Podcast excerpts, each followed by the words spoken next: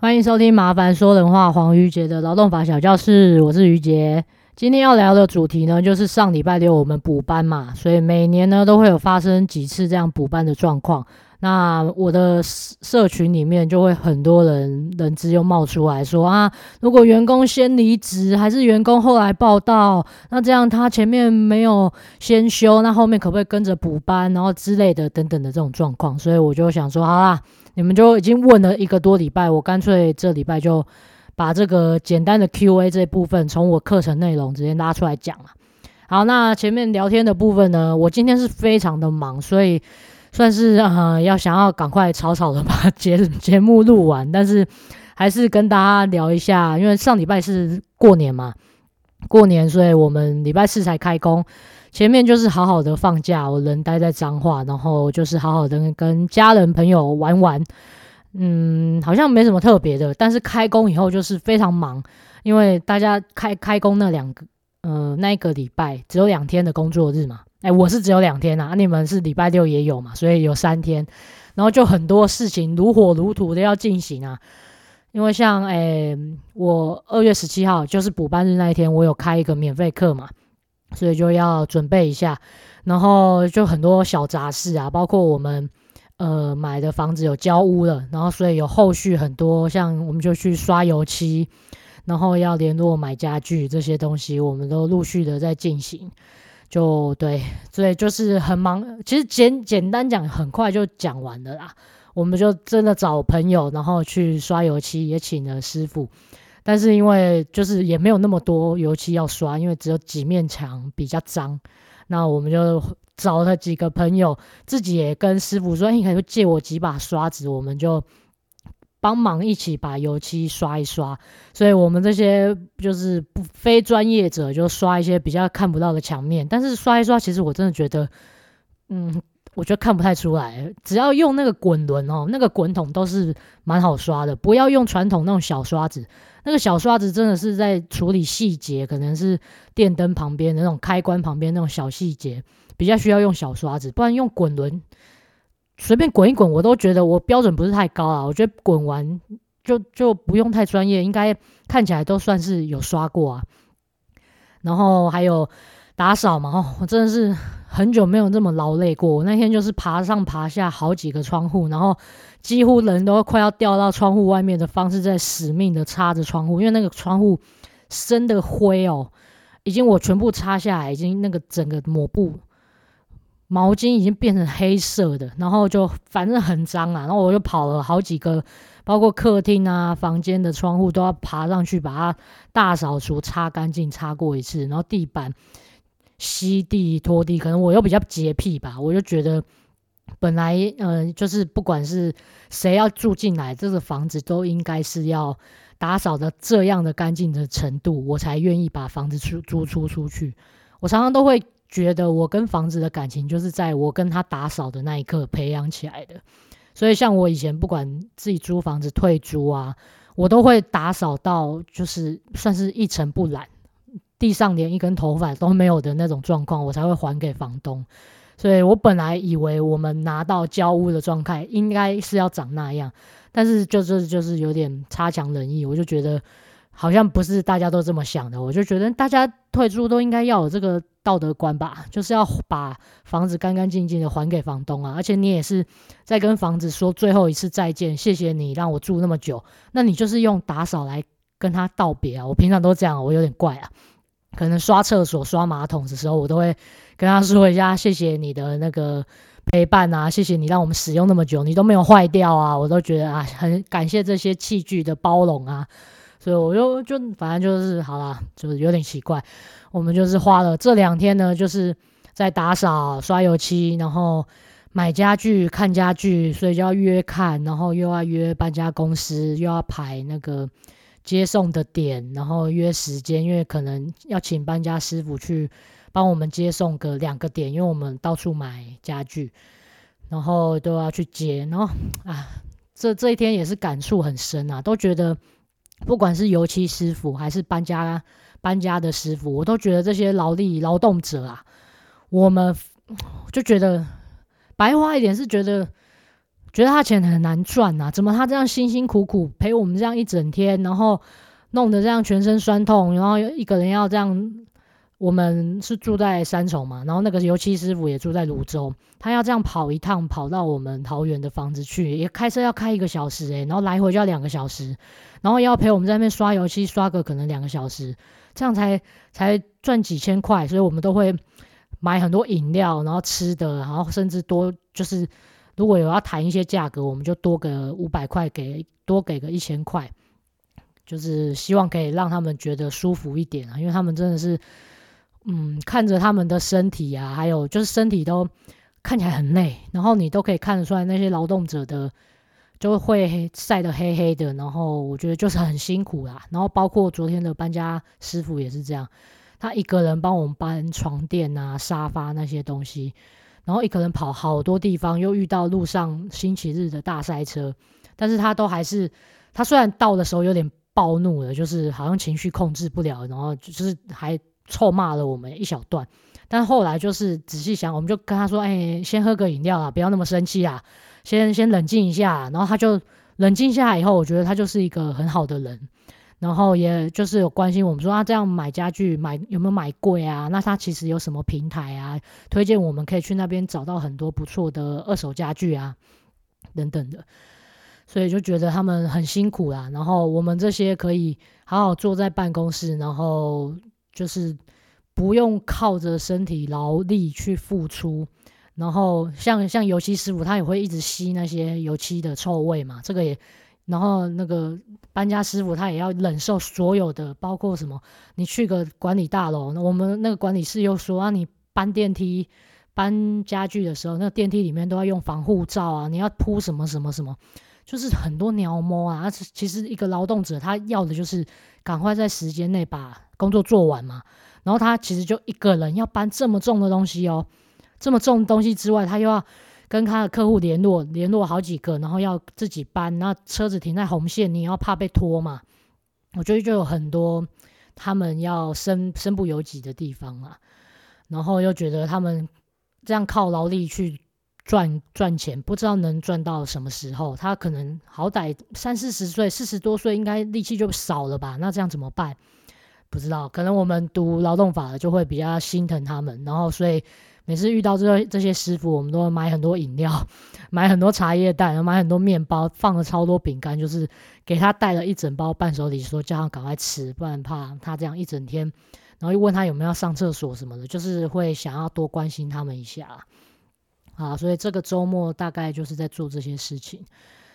然后接下来也很多事情要忙忙啊，就是 因为三月我要去日本，所以有很多工作的行程，我就要先预先做起来哦哦，对哦，我突然想到，这样我连 podcast 也要先预录起来，好累哦。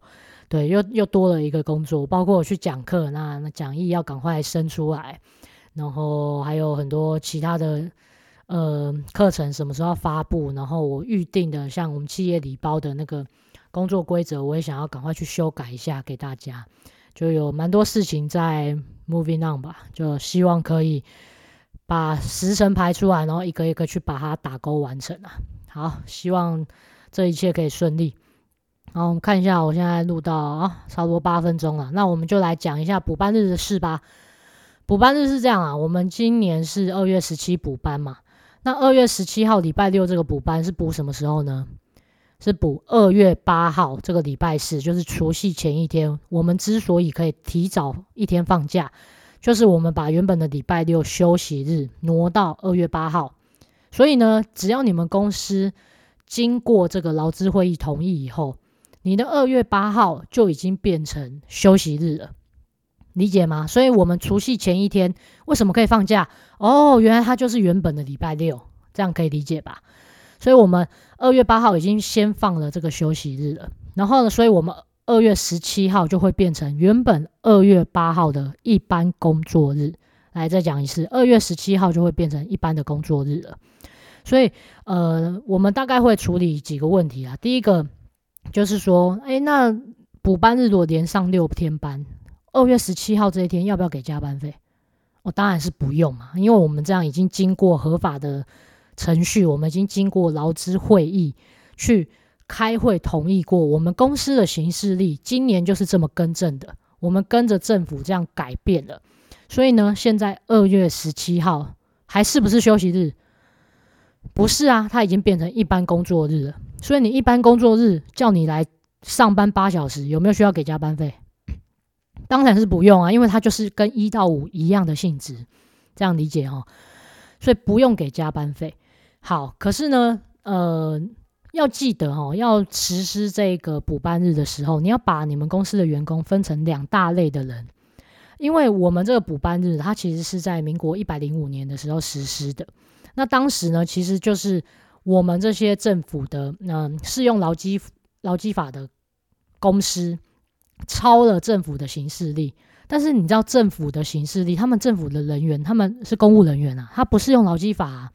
所以当时为什么会有这个可以补班然后挪来挪去的制度呢？就是因为有一间公司呢，他抄了政府的行事历。叫员工礼拜六来上班嘛，对不对？然后哇，我跟着政府补班啊，所以我二月十七号叫员工来补班没问题吧？没想到员工去申诉了，结果申诉了以后呢，政府就开罚嘛，就说，哎，啊你怎么叫员工礼拜六来补班没有给加班费？所以就开罚那间公司。那那间公司当然超委送啊，就想说干我抄你们政政府的还会出出事哦，所以就会就会很靠腰，就觉得怎么会跟着政政府做会出事？所以那个时候劳动部才。新增了一种制度，叫做八周变形的补班日。就是说，如果哈、哦，来仔细听哦，如果你们公司的行事历是跟着按照政府的行事历在走的话，那你们就可以去开劳资会议，说适用八周变形工时。再讲一次，所以前提是你们公司跟着政府一起补班，你们公司是平常跟着政府的行事力在走的那些人呢，你才可以去开劳资会议，说好，我们跟着政府的行事力一起这样乱挪。挪来挪去，所以他就开放的这个小通关通道，然后让你说，哎，可以去开劳资会议，然后跟着这样调来调去，二月八号变到二月十七号这样的形式。所以是最近，也蛮最近，一百零五年才有的这个制度。所以就当时其实衍生了很多问题啊，就是像有一些医院啊，或是餐厅啊，他就说，哎，可是我们本来就是四周变形的公司啊，你现在又说我们用八周变形，那那那我到底用用什么变形公式？哦，所以那个时候这个制度其实是可以并用的，你平常可以用四周变形，但是一旦遇到这个补班日的时候，你就可以跟着政府用这个八周变形，所以你是混合制啊，理解吗？你四周跟八周都可以用。所以这个先解决掉一些平常有在用呃变形公司的一些公司，就是要告诉你，这个时候呢，你跟着政府走的话，那你的这个八周变形补班日还是可以一起混用着。那只不过你要记得先开劳资会议，把这个。你今年度哈要怎么补班，行事历要怎么走，通过劳资会议同意以后，那才可以实施。不然劳检员一来就会问你说：“哎，你们今年补班日有没有经过劳资会议同意？那个会议记录拿出来我看一下。”所以你们这个资料要备足啊，好不好？要先准备好。好，所以懂了这个前提以后，你就要知道说：“哎，为什么我刚才说员工要分成两大类的人？”因为你要把员工分成，他一般是排班的人员呢，还是他是固定周休六日的员工？因为只有周休六日的员工有符合我们刚才的前提嘛？我们前提是什么？前提就是你必须要跟着政府的办公日历、行事历出勤的人，才可以用这个八周变形补班嘛？对不对？有讲过嘛？对不对？所以既然你要跟着政府的话，那你就是平常是周休六日，因为政府就是六日休啊，六日固定休，然后国定假日十二天，在那一天固定放的人嘛，对不对？所以如果你们公司本本身，比如说你是餐饮业，你是电影院，你是一般的服务业，大家本来就不是固定休六日的，对不对？我们有可能休礼拜二啊，有可能休礼拜三啊，没有一定啊，因为我只要每七天内我有给员工一个例假，一个休息日就合法了嘛。又没有法规规定要规定休定休在六日，所以这个时候你的员工要分成两大类，一一种是排班制的人员，另外一种才是周休六日的人员。所以我就接着问啊，那所以我分成这两大类，哪一大类的人才可以跟着适用八周变形呢？才可以适用这个补班的制度挪来挪去呢？来，请回答。哦，当然就是周休六日的人嘛，可以吗？因为它的前提就是你跟着政府行事力的人，那不就是周休六日的人吗？所以你今天二月十七号要叫员工来上班，必须要是他平常就是周休六日、固定休六日的这些员工，也就是我们普遍来说行政人员啊，行政人员固定休六日嘛，所以这些人他才可以适用这个补班日的规定。好，那适用了补补班日的规定，你就可以经过这个劳资会议同意，就没有问题就，就适用了。那另外一类的排班制的人，你就根本不用管他。他平常怎么排班，你就照常排，你不用管今天这个月有没有补班日，跟他都没有关系，因为你只要按照这个礼拜哦，你照样给他一例一休啊，他可能排礼拜二哦，礼拜五，那没他的事啊。这个礼拜二月十七号是补班日，跟他一点关系都没有，因为你就要按照原本我教你们开小日历嘛，数那个月有几个六几个日，那个就会是休息日跟例假日，这我上课有讲过啊，哈，好。所以，如果你们是排班制的同仁的话，就不用跟着补班了。你就按照你原本月休，可能四例四休几国哈，几个例假日，几个休息日，几个国定假，加总起来要记得大概是九到十天，这样去让人家排班就可以了，不用管有没有补班的事情。好，所以这这个呢，先解决了，记得要把人分类，六日的人，周休六日的人才会适用这个补班日。一般排班制的人是不适用这个补班日，你就照常原本的排班照排就好了。但前提是你原本的排班要是合法的啦。因为我发现很多来问问题的同学，他们一点都没有排班的观念，我真的觉得你要好好上课哈。要来好，就这样。然后再来呢，就是在那个群组里面大家很爱问的，来给你们，你们如果有小日历的话，建议可以开一下哈。如果我先补班，然后后面才到职。前面没有跟着补班，后面可不可以跟着连休？或是我是后来突然离职，然后反正就是他的时间点来，我举个例子就知道了。我们是二月十七号补班嘛，对不对？好，那我问一下啊，假设哈，我们今天有一个同仁哈，他是二月十六号，就前一天，二月十六号他离职了。好，想一下，想一下哦，我们二月十七号要补班，那他二月十六号离职，他是爽到还是衰到？他是爽还是衰？他爽到啊，因为他二月八号他先给人家多放一天嘛，啊，原本预计二月十七号要补班嘛，对不对？结果没有，他二月十六号就离职了。就二月十六号离职，他等于是二月十七号他没有还给公司。好，所以就有人会人资会跑出来问说，那这个时候公司可不可以叫他，比如说要请一天特休，二月十七号你要请特休，这样才可以离职，然后我多扣你一天薪水。当然不行啊！你这个观念整个大错乱。人家终止契约日是定在二月十六号，你还叫二月十七号请假个屁呀、我们二月十六号就已经分手讲拜拜了，你还叫人家二月十七号要请假啊？我们二月十六号就已经没有关系了，后面怎么会需要请假呢？对不对？所以这个时候你们就记得一个结论就好，就是按照行事历上面的班别去做所有的处置。所以会有人爽，像我这个二月十六号离职的这个例子是爽人嘛，对不对？他明明前面先休多休了一天，但是后面没有跟着补班，他爽到啊！因为谁叫？因为离职日是员工决定之嘛，对不对？离职日是员工的行政权，员工说了算，所以他要二月十六号走，你也没办法说什么。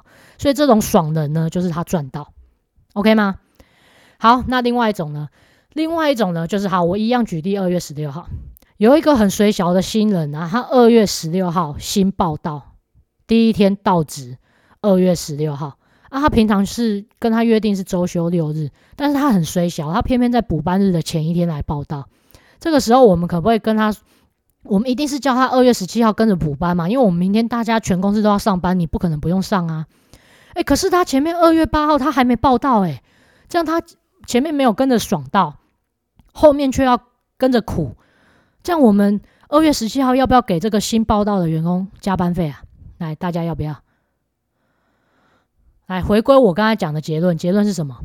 我们就单纯看二月十七号是什么什么性质？工作日嘛，对不对？所以你就衰小啊，谁叫你你刚刚有爽人，现在就这个新报道就是衰人。他二月十六号才报道，结果二月十七号立刻要多补一天班，你要不要给他加班费？不用。可以吗？所以这个逻辑观念是一致的，就是我们只看调整过后的行事历，它的班别是什么。所以会有这种二月十六号离职的爽人，也会有二月十六号刚报到的衰小人。好，那这种衰小人，公司也不用给他加班费，为什么呢？你就是跟他说，因为二月十七号已经是我们公司经依照劳资会议合法程序去挪移的，去适用八周变形补班的工作日，所以你本来就要上班。可以吗？如果你不爽的话，不然我们就再调整，看你下礼拜再报道。他如果没有很想要这个工作，那你们可能可以这样协调。好，理解吗？